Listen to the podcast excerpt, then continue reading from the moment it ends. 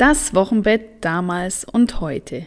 Darum geht es heute in dieser Podcast-Folge und damit meine ich nicht, wie man, hm, weiß nicht, 1950 und jetzt im Jahr 2021 im Vergleich das Wochenbett erlebt, sondern es geht um eine persönliche Berichterstattung, um meine ganz konkrete persönliche Erfahrung mit meinen beiden Wochenbetten.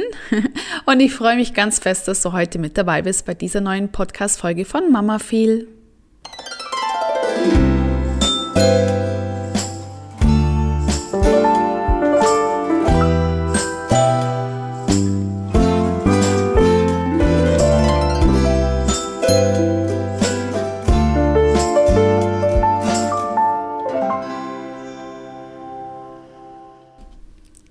Ja, mein Podcast heißt ja Mama viel für positives Mama werden und Mama sein. Und das heutige Thema, ja, da könnte man jetzt sagen, dass sich das so einordnen lässt beim Mama sein, denn klar, wenn man im Wochenbett ist, dann ist man bereits Mama. Mm, ich finde jedoch, dass das auch ein ganz großer Teil des Mama-Werdens ähm, sein kann. Und zwar sich mit dem Thema Wochenbett vorab zu beschäftigen. Also die ja, die Vorbereitung aufs Wochenbett, die ist äh, auf jeden Fall etwas, was in den Bereich der Geburtsvorbereitung mit hineingehört. Nicht, deswegen ist es auch Teil der, äh, des Geburtsvorbereitungskurses, den du bei mir machen kannst. Ähm, aber ich merke das oder ich habe das so im, im Grunde genommen vor allem im Nachhinein gemerkt. Ich habe eben ganz konkret 2018 ein Wochenbett erlebt mit unserem ersten Sohn und habe dann 2021 das zweite Wochenbett mit dem zweiten Sohn erleben dürfen. Ja, und wenn ich ehrlich bin, habe ich äh, bei der ersten Geburtsvorbereitung, ja, da habe ich mich auf die Geburt vorbereitet. Da war mein Fokus ganz klar darauf, äh, wie ich am Tag X, wenn es denn dann soweit ist, möglichst, ja, schnell, möglichst schmerzfrei, möglichst gut dieses Kind auf die Welt bringe. Und äh, mit dem Thema Wochenbett hatte ich mich also wirklich äh, überhaupt nicht beschäftigt. Ja, weil das Ziel war es, das Kind auf die Welt zu bringen. Natürlich habe ich mich so ein bisschen damit beschäftigt, okay, danach geht es dann ans Stillen. Ähm, ja, hm, das wird dann schon auch irgendwie laufen, nehme ich mal an. So war ich damals äh, der Überzeugung. Also darauf hatte ich mich auch nicht groß vorbereitet, aber aufs Wochenbett. Also das Einzige, was meine Vorbereitung fürs Wochenbett war, war, dass, dass ich eine Wochenbett-Hebamme hatte, die ich ja einfach vorab organisiert hatte. Aber ansonsten bin ich da einfach mal reingegangen, weil, wie gesagt, der Fokus bei mir absolut auf der Geburt lag. Und mit der Erfahrung aus dem ersten Wochenbett raus, über das werde ich gleich berichten, ja, ist mir dann klar geworden, dass ich bei einer weiteren Schwangerschaft auf jeden Fall eine Vorbereitung fürs Wochenbett machen werde. Und zwar für mich selbst. Und die Vorbereitung aufs zweite Wochenbett, ja, war dann einfach ganz viel Reflexion. Wie ist es beim ersten gelaufen, beim ersten Wochenbett? Und was hat da für mich gut funktioniert? Was hat nicht so gut funktioniert? Genau. Und ähm, so kommt es dazu, dass ich mich heute auch gerne mal öffnen möchte mit meiner eigenen Erfahrung, was das Thema Wochenbett damals 2018 und heute 2021 ausgemacht hat. Wobei das ähm, Wochenbett heute 2021, also bei mir Anfang des Jahres war, also auch schon jetzt wieder ein bisschen Zeit vergangen ist und ich somit auch wieder die Option hatte, das Revue passieren zu lassen und reflektieren zu können. Ja, ich möchte gern wirklich auf die Punkte eingehen, wie ich das Wochenbett Nummer 1 erlebt habe. Wie gesagt, eine Vorbereitung gab es da überhaupt gar nicht. Ich hatte da auch null Notwendigkeit gesehen, da mich vorzubereiten. Ja, ich, ich dachte so, ja, das kommt dann ja so, wie es kommt. Und ähm, wir werden dann schon sehen, was passiert, wenn das Baby dann da ist. Und per se finde ich auch, auch im Nachhinein betrachtet, gegen diese Einstellung so grundsätzlich nichts einzuwenden, denn ja, wir wissen nie, wie eine Geburt verläuft. Wir wissen nie, wie sich dann auch ähm, ja, so die erste Zeit einstellt, je nachdem, wie fit du bist, wie fit auch dein Baby ist, kann es natürlich sein, dass ihr auch einen schwierigen Start habt. Und dann kann man sich das Wochenbett so wunderbar ausmalen und wunderbar vorgekocht haben. Äh, und dann liegt der Fokus aber plötzlich ganz woanders, nämlich dass Mama und oder Baby möglichst schnell fit werden ähm, und vielleicht auch gesund werden. Je nachdem, wie einfach auch die, äh, die letzte Zeit der Schwangerschaft oder eben auch die Geburt verlaufen ist. Also eine Offenheit für das, was da kommen mag, ist natürlich trotzdem nie schlecht. Ist ja auch bei der Geburt so. Ähm, das ist ja auch Teil meiner Geburtsvorbereitung, äh, dass du offen bleibst für das, was passiert. Auch wenn du dir eine spontane Geburt wünschst und du dir auch ein Bild machst von deiner Traumgeburt. Aber es ist trotzdem wichtig, dass du dein Unterbewusstsein so fit machst, dass es bereit ist für jede Wendung und für jede Abänderung, die das äh, ja in diesem Geburtsgeschehen für dich geben wird.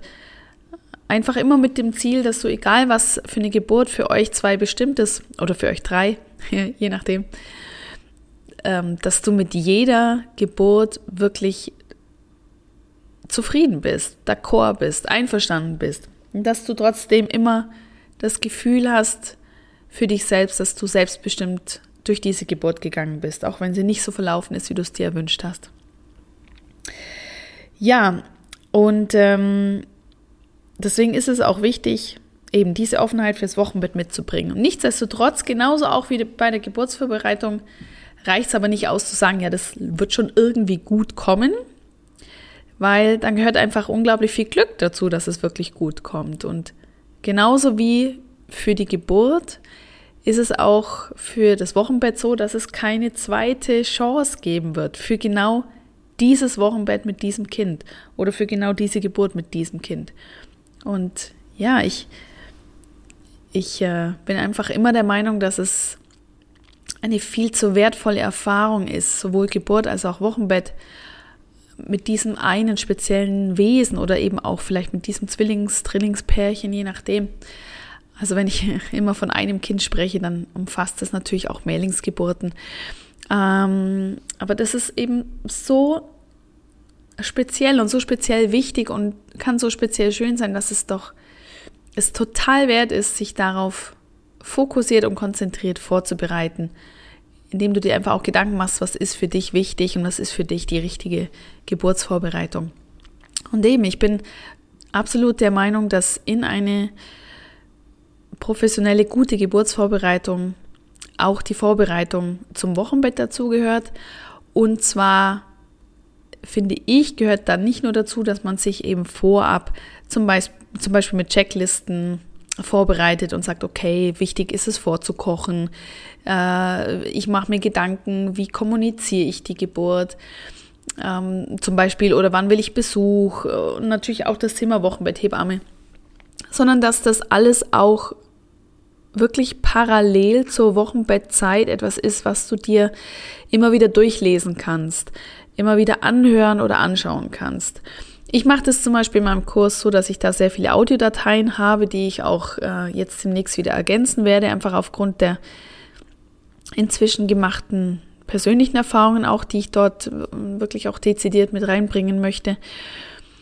Und ja, ich lege den Fokus da auf Audiodateien, weil ich finde, dass es äh, ja dann auch nicht die richtige Zeitpunkt ist, dass du dir da Videos anschaust. Ähm, außerdem, also du musst dir da nicht immer mein Gesicht dazu angucken, sondern es reicht vollkommen aus, wenn du in einer Pause, in der dein kleines Baby dann äh, gerade äh, schläft zum Beispiel, ja, dass du dir die Zeit nimmst, um in ein Thema reinzuhören, das für dich relevant und wichtig ist.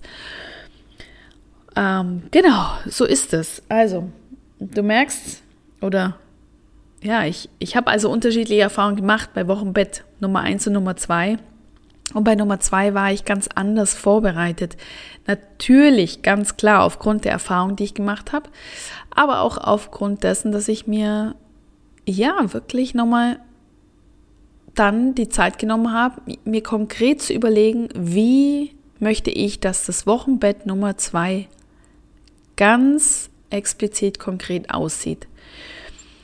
Und ich habe dazu ja die Technik der Visualisierung verwendet, so wie ich es auch für die Geburtsvorbereitung verwende. Also Visualisierung bedeutet ja, dass, dass man sich wirklich vor Augen führt, visuell, deswegen das Wort, dass man sich vor Augen führt, wie das aussehen wird. Der Moment der Geburt oder die ganze Geburtsphase. Und ich habe es eben im Speziellen auch fürs Wochenbett gemacht. Ich habe mir also sehr konkret visualisiert, wie zum Beispiel unser Schlafzimmer aussehen wird, wenn das Baby dann da ist. Wie werde ich dort liegen? Wie werde ich mir meine Kopfkissen zurechtgelegt haben? Äh, was wird neben meinem Bett liegen auf dem Nachtkästchen? Was ist mir da wichtig? Und ähm, ja, darüber hinaus, es gibt ja fünf verschiedene Sinne. Also ich habe nicht nur mir das Ganze visuell vorgestellt, sondern auch die anderen vier Sinne, die man verwenden kann. Also es geht nicht darum, alle Sinne sich dort mit hineinzubringen, äh, aber einfach die Sinne, die einem wichtig sind. Also eben visuell, ähm, auditiv, also was höre ich dort in diesem Wochenbett? Dann kinästhetisch, wie fühlt sich's an? Was spüre ich zum Beispiel für Stoffe? Dann habe ich noch das äh, olfaktorische, äh, wie, wie, wie riecht es dort an diesem Ort und ja, vielleicht auch das äh, gustatorische, also wie schmeckt es dort. Hm. Und ähm, ich habe, also für mich ist natürlich das Visuelle wichtig, für mich ist das Hören nicht so wichtig oder beziehungsweise das Hören war für mich ganz klar, es soll einfach sehr, sehr still sein dann im Wochenbett. Aber was mir zum Beispiel auch wichtig war, war das Thema Duft wie soll es dort riechen? Und ich habe schon beim Thema Duft mir vorab ein, ja, ein, ein, ein Duftstoff herausgesucht, den ich für die Geburt mitgenommen habe, in Form von einem das, ja, das ist so ein Spray zum, zum, zum, mit so, so einem Pumpspray. Das ist ein sehr hochwertiges ätherisches Öl und dieses ätherische Öl habe ich dann auch mitgenommen ins Wochenbett und es war dann auch Gott sei Dank so, dass ich es gut riechen konnte. Das ist äh, so, dass sich dann ja auch schon nach der Geburt hormonell so viel verändert, dass es sein kann, dass man diesen Duft nicht mehr so gut riechen kann. Aber er hatte sich bei mir Gott sei Dank immer noch sehr gut angefühlt. Und es war auch ein sehr, eben ein sehr hochwertiges ätherisches Öl, bei dem ich vorab mich informiert hatte, ob ich das auch in der Nähe eines Neugeborenen verwenden darf. Denn da muss man sehr, sehr vorsichtig sein. Ich kenne mich zu wenig mit ätherischen Ölen aus, aber ich weiß, dass es da Unterschiede gibt. Ich weiß nicht genau, was die Unterschiede sind, aber ich weiß zumindest, dass das, das ich mir ausgesucht hatte, dann auch, dass mir bestätigt wurde, dass ich das mit äh, einem Baby in Verbindung bringen darf, also in der Nähe eines Neugeborenen versprühen darf. So, und diese Visualisierung während der Schwangerschaft, die Visualisierung des Wochenbetts hat mir persönlich sehr geholfen in der Vorbereitung, mir wirklich klar darüber zu werden, was fehlt mir noch in meinem Raum und hat mir gleichzeitig auch die Sicherheit gegeben, dass ich weiß, dass wir es in diesem Wochenbett sehr, sehr schön, sehr kuschelig, sehr gemütlich, sehr cozy haben werden, dass das unsere Höhle wird. Und so ist es schlussendlich dann auch gekommen. Und zwar war das dann auch schon so vorbereitet von mir, dass ich eben nicht dann mit einem Neugeborenen anfangen musste, das Bett entsprechend herzurichten und mich um den Duft zu kümmern. Oder wenn jetzt zum Beispiel du für dich da herausfinden würdest, dass es für dich sehr wichtig ist, ja, etwas Spezielles zu hören. Vielleicht tut es dir sehr gut, meditative Musik zu hören. Vielleicht magst du gern dein, deine Lieblingssängerin, dein Lieblingssänger, deine Lieblingsband im Hintergrund hören, tendenziell leise. Äh, aber ich habe jetzt gerade eine Frau begleitet in der Geburtsvorbereitung, die hat äh, schon in ihrer Vorstellung für die perfekte Geburt, hatte sie schon immer Adele im Hintergrund gehört. Und äh, das war dann auch etwas, was sie während der Geburt zu Beginn auch gut vertragen hat, irgendwann nicht mehr. Da musste Adele dann abgestellt werden. Aber Adele hat sie sehr stark auch im Wochenbett begleitet. Und das finde ich schon, schon irre, dass äh, ja, da dieses äh, Unterbewusstsein einem dann eben schon während der Schwangerschaft den Hint gibt, dass Adele da eine gute Begleiterin für die Geburt und fürs Wochenbett ist. Also es ist jetzt ein Beispiel ne, mit der Adele. Aber das fand ich doch sehr, sehr spannend. Und bei mir war es eben sehr stark auf den Duft. Äh, vielleicht geht es dir so, dass du dann im Wochenbett zum Beispiel auch nur sehr spezielle Dinge essen möchtest, weil dich ja plötzlich Dinge anmachen, die du eben in der Schwangerschaft nicht essen konntest und dein Körper lechzt richtig danach, das wieder zu bekommen. Ja, das sind Dinge, die kannst du dir vorab vorstellen. Ich habe das gemacht vor dem zweiten Wochenbett, weil wie gesagt, vor dem ersten hat mich da niemand ja, auf die Schiene gebracht und ich kann nur sagen, das hat mir unglaublich geholfen, mich zu freuen aufs Wochenbett und dann auch im Wochenbett ja immer wieder ja so einen Check zu machen. Ist denn das, wie ich mir das vorgestellt habe? Habe ich das jetzt alles hier? Fehlt vielleicht was? Muss ich vielleicht auch etwas abändern? Aber so dass ich doch diesem dem nicht so ausgeliefert war, sondern wusste, okay, auf was kann ich achten im Wochenbett und das entsprechend dann vielleicht auch abzuändern, wenn ich dann mal das Gefühl hatte, irgendwas ist, da fühle ich mich ein bisschen unwohl. Gut, aber jetzt gehe ich rein in das erste Wochenbett 2018 mit einem Baby, das vollkommen gesund war nach der Geburt. Ich hatte eine sehr schöne Geburt, die ja, fünf Stunden gedauert hat, mit nur ganz minimalen Geburtsverletzungen, die ja, eigentlich nicht der Rede wert waren. Etwas unangenehm, keine Frage, aber keine nennenswerten Einschränkungen für mich brachten. Und äh, ich bin also auch sehr gestärkt in dieses Wochenbett gestartet, weil ich eben eine kurze, gute Geburt hatte, die natürlich äh, kräftezehrend war, aber Trotzdem habe ich mich da sehr schnell erholen können. Ja, und dann war ich, äh, wenn ich mich recht erinnere, vier Nächte im Krankenhaus. Boah, drei oder vier Nächte, bin ich mir jetzt gar nicht mehr ganz sicher.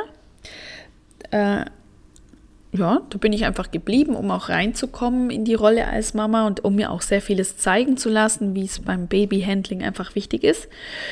Ja, und dann war ich wieder zu Hause und gleich ich würde sagen, circa zwei Stunden nachdem ich zu Hause war, nachdem ich, ich sehe das heute noch, dieses Bild, nachdem ich dieses Kind im Maxi-Cosi auf den Tisch gestellt habe oder stellen habe lassen von meinem Mann.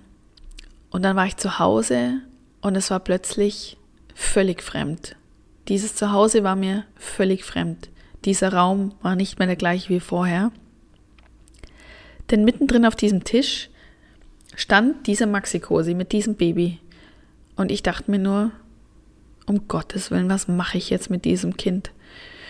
Und so einfach im Krankenhaus alles funktioniert hat, ist der Stillbeginn war problemlos, das Kind war offensichtlich gesund aufgrund dieser Tests, die gemacht wurden und auch aufgrund der Untersuchungen beim Kinderarzt, Hörtest und so weiter und so fort, war alles okay. Aber dann war ich zu Hause und dachte mir, oh mein Gott, was mache ich jetzt mit diesem Kind? Und äh, ja, das, sind auch, äh, das ist auch immer wieder eine typische Frage im, im Einzelcoaching, in meinen Geburtsvorbereitungen, die dann im Hintergrund stattfinden. Ja, Steffi, erzähl mal, wie ist denn das dann, wenn man dann zu Hause ankommt? Was, was macht man denn da? Also, ja, was macht man denn da mit dem Kind? Was kann denn das Baby schon? Also, das sind Fragen, von erstgebärenden Frauen, das ist, ich glaube, sehr klar, dass eine Frau, die ihr zweites, drittes, viertes Kind bekommt, mir diese Frage nicht mehr stellt. Aber natürlich beim ersten Baby, was, was mache ich da? Und da ist ja dann auch schon Wochenbett. Also das Wochenbett beginnt ja mit der Geburt. Das heißt, also mit dem Ende der Geburt, mit dem Abschluss des Geburts und der Geburt. Und ja, was macht man dann? Und eben, ich, ich sehe mich noch äh, so von außen betrachtet, aus der Kameraperspektive in diesem Moment. Da ist dieses Kind bei uns zu Hause und ich denke mir, okay, was mache ich jetzt? Und dann haben wir was gemacht, ich würde sagen circa zwei Stunden später, was ich beim Wochenbett 2 nicht mehr gemacht habe. Wir haben Besuch bekommen. Wir haben Besuch bekommen von meinem Vater und seiner Partnerin das war ein bisschen so geplant und gewollt, einfach deswegen, weil sie nicht bei uns in der Nähe wohnen und auf der Durchreise waren und auch diese Durchreise dann so gelegt haben, dass sie eben bei uns vorbeischauen konnten, als dann dieses Baby zu Hause angekommen ist. Und äh, das hat mich massiv überfordert. Und zwar nicht aufgrund dessen, dass ich, äh, ja, also nicht jetzt äh, in der Organisation oder irgendwas, sondern das hat mich äh, emotional total überfordert. Dieses Kind in die Hände von Menschen zu geben, die nicht das Krankenhauspersonal waren. Es ist eigentlich, ich frage mich immer, was da, also ich hatte ja kein großes Problem, das, äh, meinen Sohn Krankenhauspersonal mitzugeben. Das ist ab, und zu einfach notwendig gewesen, dann auch um da die Windel zu wechseln und so. Und das war auch eine gute Entlastung für mich. Aber dann komischerweise innerhalb der Familie und das hat sich dann nicht nur, es war dann nicht nur bei meinem Vater so, das hat sich dann auch bei meiner Mutter so gezeigt und auch bei anderen engen Verwandten oder Freunden ist mir das am Anfang wahnsinnig schwer gefallen, dieses Kind in anderen Armen zu sehen.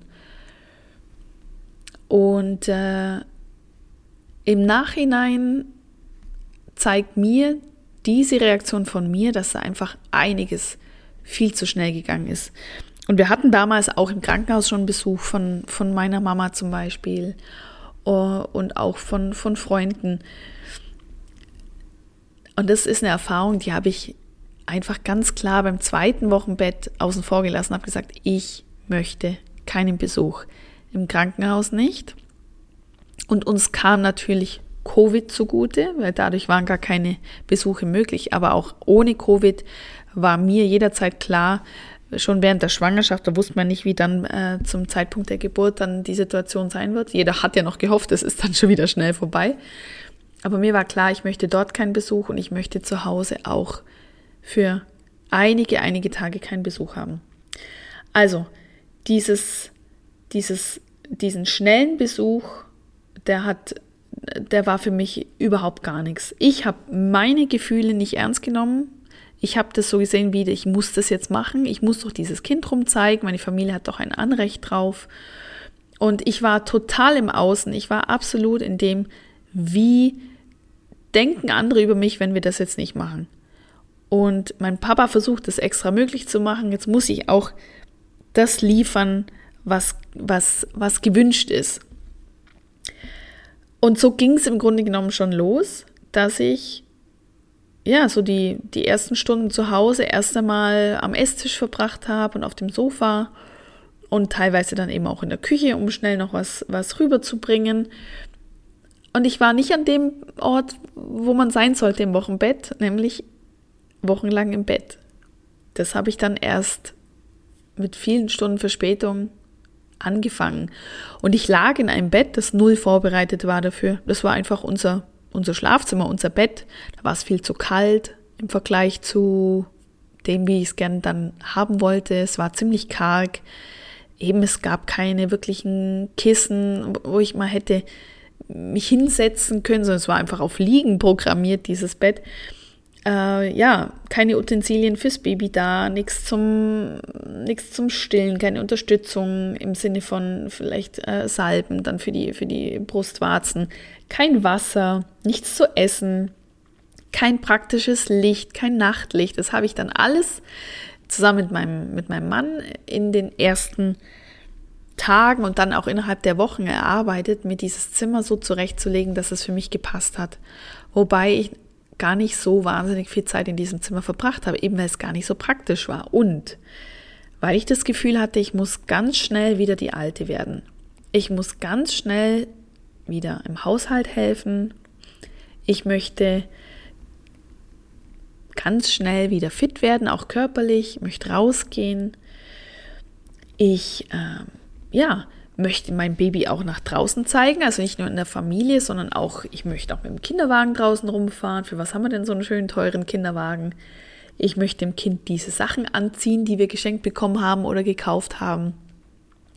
Also ich war, ja, ich war angefixt von coolen Insta-Moms, die mit ihren neugeborenen Babys draußen ganz viel unterwegs sind und die dann ja diese wunderbaren Outfits draußen zeigen, die sich dann mit einer Freundin auf dem Café treffen und das Baby schlummert und schläft nebenan wunderbar im Kinderwagen. Ja, davon war ich angefixt und das wollte ich auch, weil ich auch dachte, das ist ja so, das macht man ja so. Und also mache ich das ja auch so. Ich sehe das ja auch das ist ja nicht nur so, dass ich das auf Instagram sehe, sondern ich sehe das ja auch tatsächlich in den Cafés, dass da die Mamas sind mit ihren kleinen Babys, die sie dann vielleicht auf der Schulter hängen haben oder eben im Kinderwagen. Ja, und die da alle recht entspannt wirken. Oder manchmal auch nicht bei genauem Hinsehen. Aber das ist mir vorher natürlich nie aufgefallen. Ja, also, ich habe, wie gesagt, zu viel im Außen gelebt und habe zum Beispiel auch, was ich gar nicht gemacht habe, war am Anfang äh, nackt mit dem Baby im Bett legen. Habe ich nicht gemacht. Baby war immer angezogen. Und ich auch. Nicht mal ein Schlafanzug nur, sondern irgendwie schon so, also zumindest bequeme Joggingklamotten, aber ich war auf jeden Fall am Morgen immer frisch geduscht. Ich hatte was an, was bequemes und Baby war auch irgendwie sauber gemacht, nicht immer geduscht und gebadet, aber war auf jeden Fall gereinigt. Das per se ist ja auch voll in Ordnung und ist ja auch äh, Sinn und Zweck. Körperliche Pflege gehört beim Baby ja auch zum Wohlbefinden dazu. Aber Baby war immer angezogen und damit hatten wir gar keinen Körperkontakt. Darauf gebracht hat mich dann erst meine wunderbare Wochenbetthebamme, die dann irgendwann mal gesagt hat, hey, äh, Baby kriegt jetzt nur eine Windel und du ziehst mal bitte schönes Oberteil aus und lässt nur noch den Still-BH an oder das Still-Top und äh, dann wird mal hier einfach wunderbar schön gekuschelt im Bett. Und das war für mich etwas, was ich geliebt habe, aber was ich viel zu wenig zelebriert habe, weil ich dann doch schnell wieder das Gefühl hatte, ah, das haben wir jetzt lang genug gemacht, jetzt machen wir wieder was anderes wir können doch nicht einfach hier im Bett liegen. äh, oder? Nee, wir können doch jetzt nicht einfach hier im Bett liegen. Ich muss äh, auch mal gucken, dass der Kühlschrank wieder voll wird und ich muss äh, was zum Essen machen und eben ich muss ganz viele Fotos und Videos machen und wir kriegen Besuch. So war das, ja. Ich habe meine eigenen Gefühle überhaupt nicht ernst genommen und war sehr viel im Außen. Ja. Plus ich hatte dann auch noch, das ist nicht ganz, gleich am Anfang passiert, aber das ist so im Laufe der Zeit und hat sich dann auch über das Wochenbett hinaus gezeigt, immer so diesen Hinterkopfgedanken, ah, das, aber das mache ich jetzt nicht so oft, also nicht, dass er sich noch dran gewöhnt. Am nackt miteinander äh, im Bett liegen, am Einschlafen am Busen, am Einschlafen neben mir im Bett, ähm, ähm, Einschlafen vom Fernseher, äh, am zu viel rumgetragen werden. Äh, klar, mir war irgendwie bewusst, die Bedürfnisse des Babys sind wichtig und es ist mir natürlich auch wichtig zu schauen, dass es dem Baby gut geht. Und ich muss sagen, unser erster Sohn war auch recht äh, leicht und gut handelbar, war einfach auch ein sehr zufriedenes Baby. Äh, und äh, aber trotzdem, wenn dann so diese Spitzen kamen, eben Beispiele, die ich gerade genannt habe, dachte ich mir dann schon so, ja, das ist jetzt okay, aber das machen wir jetzt nicht jeden Tag, nicht, dass es dann nur noch so läuft und er dann nie allein einschläft oder nie ohne Busen oder nie XYZ. Ja, da habe ich mir schon einiges, äh, da habe ich mich dann schon ziemlich geändert zum zweiten Kind hin. Und was in Bauch Nummer 1 passiert ist, ist, ich habe dann irgendwann eine Mastitis bekommen, also eine Brustentzündung, die ich ganz klar darauf zurückführe, dass ich mich überfordert habe, körperlich, mit Spaziergängen, bei denen ich das Gefühl hatte, mir fallen unten sämtliche Dinge raus, die in meinem Körper sind. Das Gefühl kenne ich noch sehr, sehr gut sehr unangenehm und wirklich äh, einfach nur ein ganz klares Indiz dafür, dass der Beckenboden einfach überhaupt nicht dafür bereit ist, das was für das, was ich gerade tue, nämlich schon lange Spaziergänge zu machen. Und lang war bei mir damals ein Spaziergang von anderthalb, zwei Kilometer. Und ich war vorher äh, aktiv im Laufsport, bin zum Joggen gegangen, da waren natürlich anderthalb, zwei Kilometer gar nichts, null. Das, das, das war, das bin ich nicht mal, also das, dafür bin ich gar nicht aufgestanden. Aber da war dann einfach, das allein spazieren zu gehen, das war einfach viel, viel, viel zu viel. viel. Und ich rede hier auch nicht von was, was ich in äh, einer Woche nach der Geburt gemacht habe, sondern auch vier Wochen danach, fünf Wochen danach, war das einfach noch zu viel. Aber ich dachte mir, ich muss das jetzt machen, ich muss wieder fit werden. Ja, und da kam die Mastitis dazwischen und die hat mich natürlich ziemlich geschlaucht. Das ist was unglaublich Unangenehmes mit Fieber, mit Gliederschmerzen, mit natürlich wahnsinnigen Schmerzen beim, beim Stillen und die Brust ist hart und unangenehm und man muss es ausstreichen.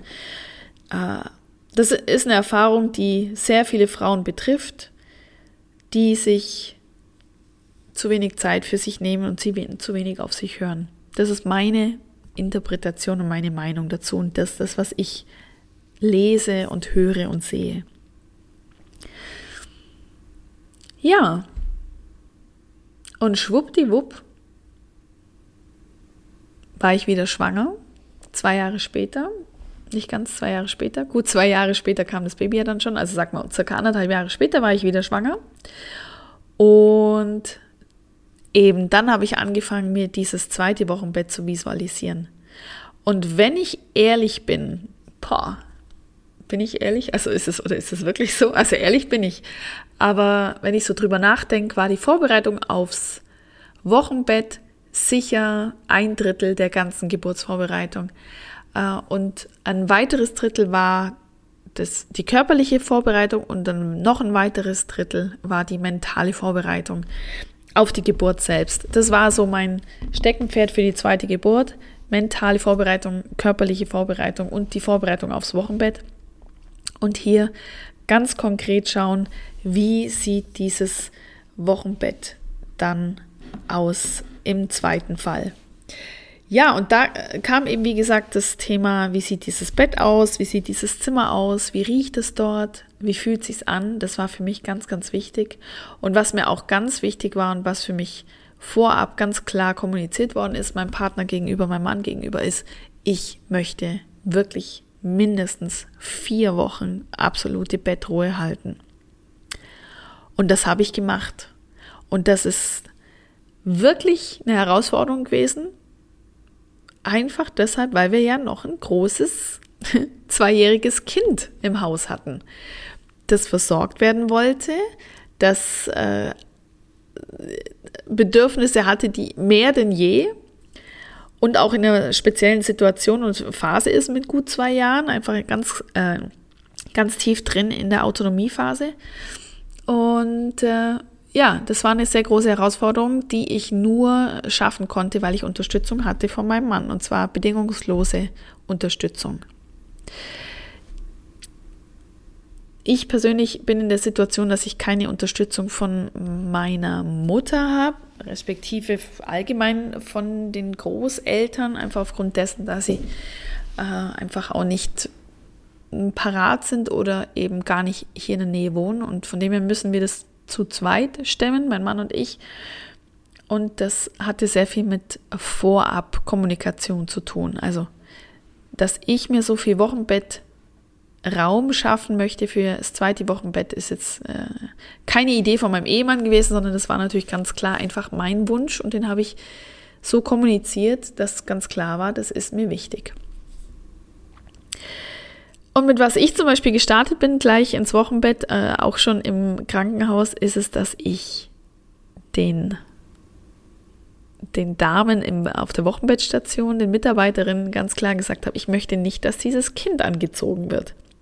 Sondern Windel ja, äh, aber kein Body, äh, kein, kein Strampler, nichts, sondern warme Decken, und ich spreche nicht von nach der Geburt, sondern ich spreche von den ganzen Tagen, die ich dort war. Und ich war drei Nächte dort. Baby soll äh, warme Decken kriegen, der Raum soll aufgeheizt werden, aber ich möchte nicht, dass dieses Kind angezogen wird. Und ich selber bin im Grunde genommen auch fast nackt durch mein Zimmer gelaufen ich war nicht fast nackt, also oder ich war nicht nackt, natürlich hatte ich Dinge an, aber sobald ich im Bett lag, hatte ich wirklich nicht mehr viel an und das Baby lag nackt, nur mit Windel bekleidet, fast den ganzen Tag auf mir drauf.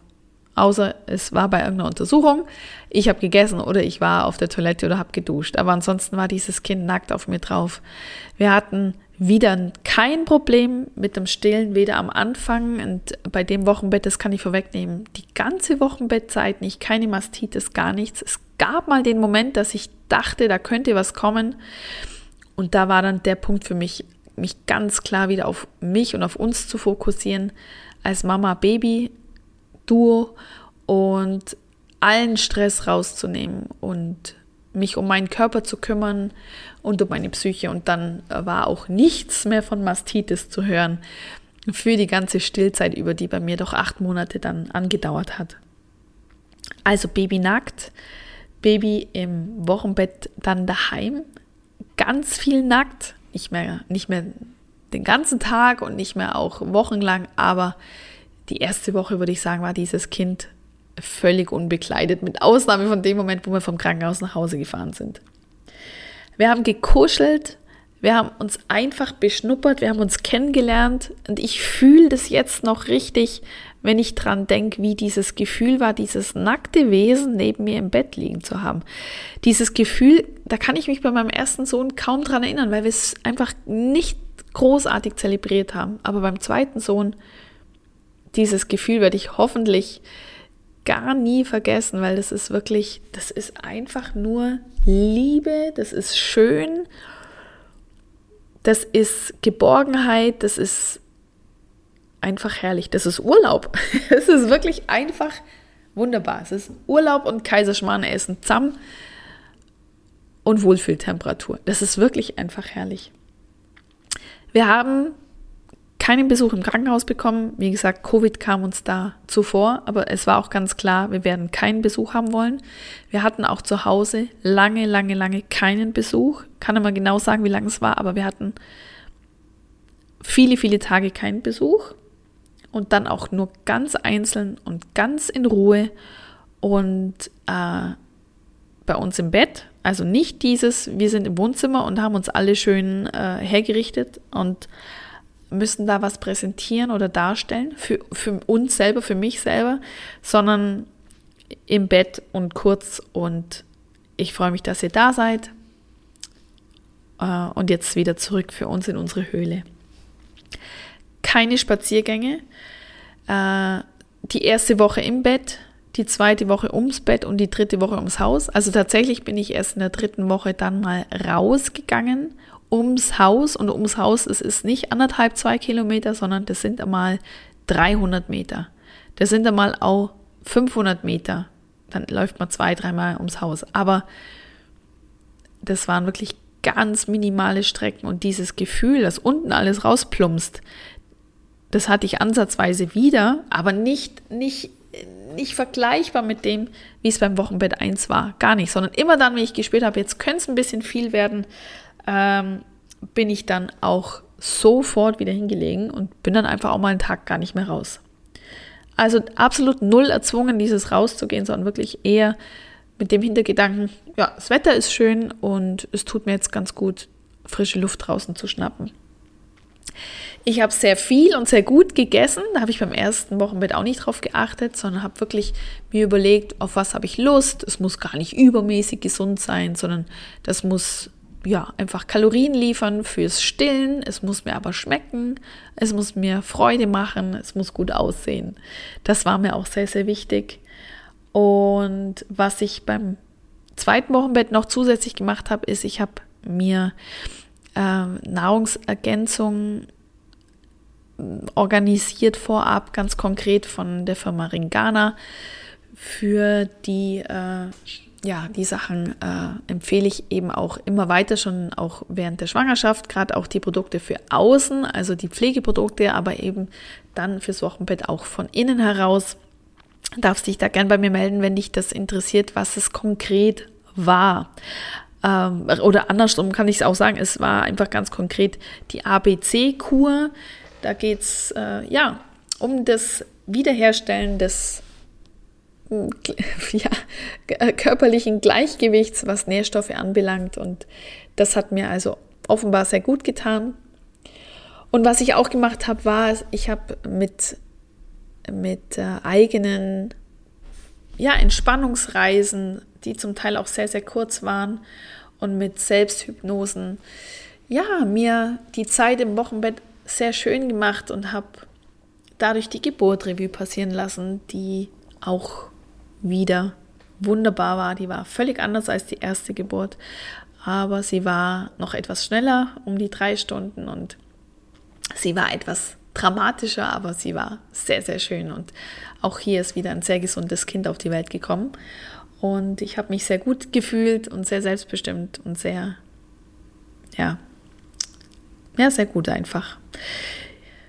Und äh, das Revue passieren lassen dieser Geburt, auch dieses Revue passieren lassen, dessen, wie wir nach Hause gekommen sind und wie wir im Wochenbett gestartet sind, hat mir auch immer wieder dieses gute Gefühl gegeben, dass es sich gelohnt hat, mich vorzubereiten auf die Geburt und aufs Wochenbett.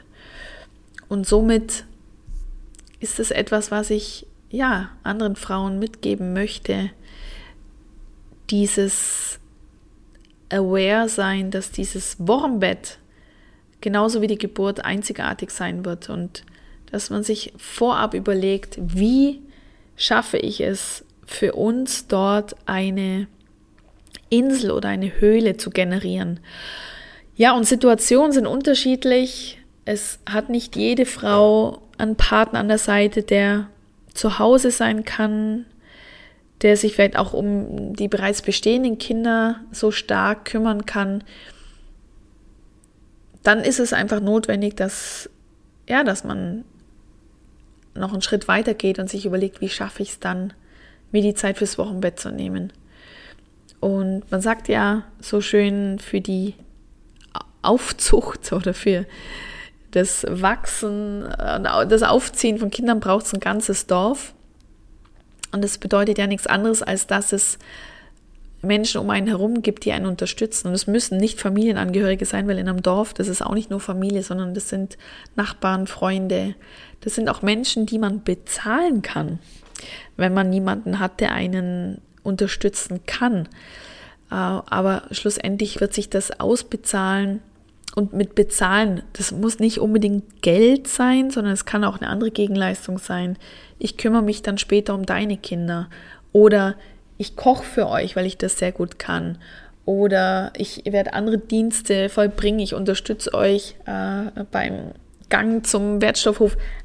Was auch immer, das sind einfach Dinge, die mir gerade einfallen, die, die äh, in Frage kommen können, die ich auch schon als Beispiele oder als Option gehört habe.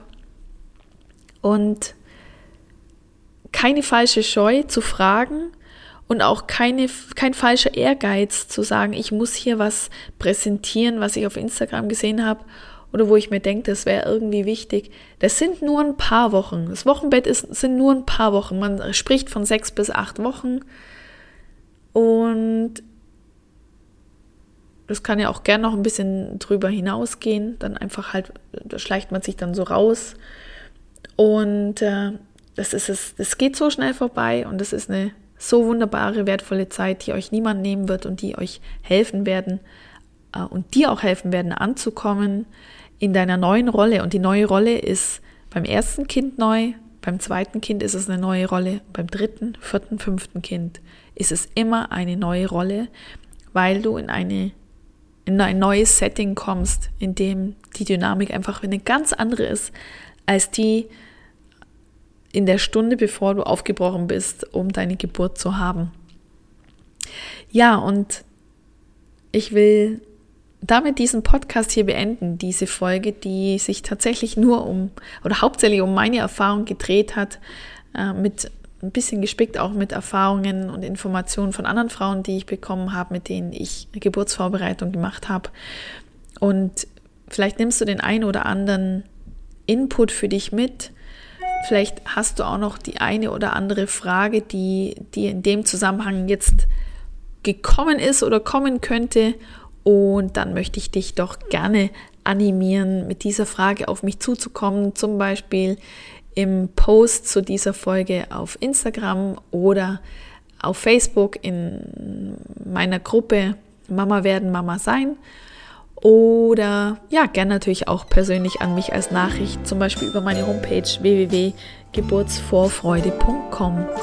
Und das war's für heute. Ich freue mich auf nächstes Mal. Alles Gute für dich, egal ob du schwanger werden möchtest, schwanger bist oder bereits Mama bist. Bis ganz bald, deine Stefanie.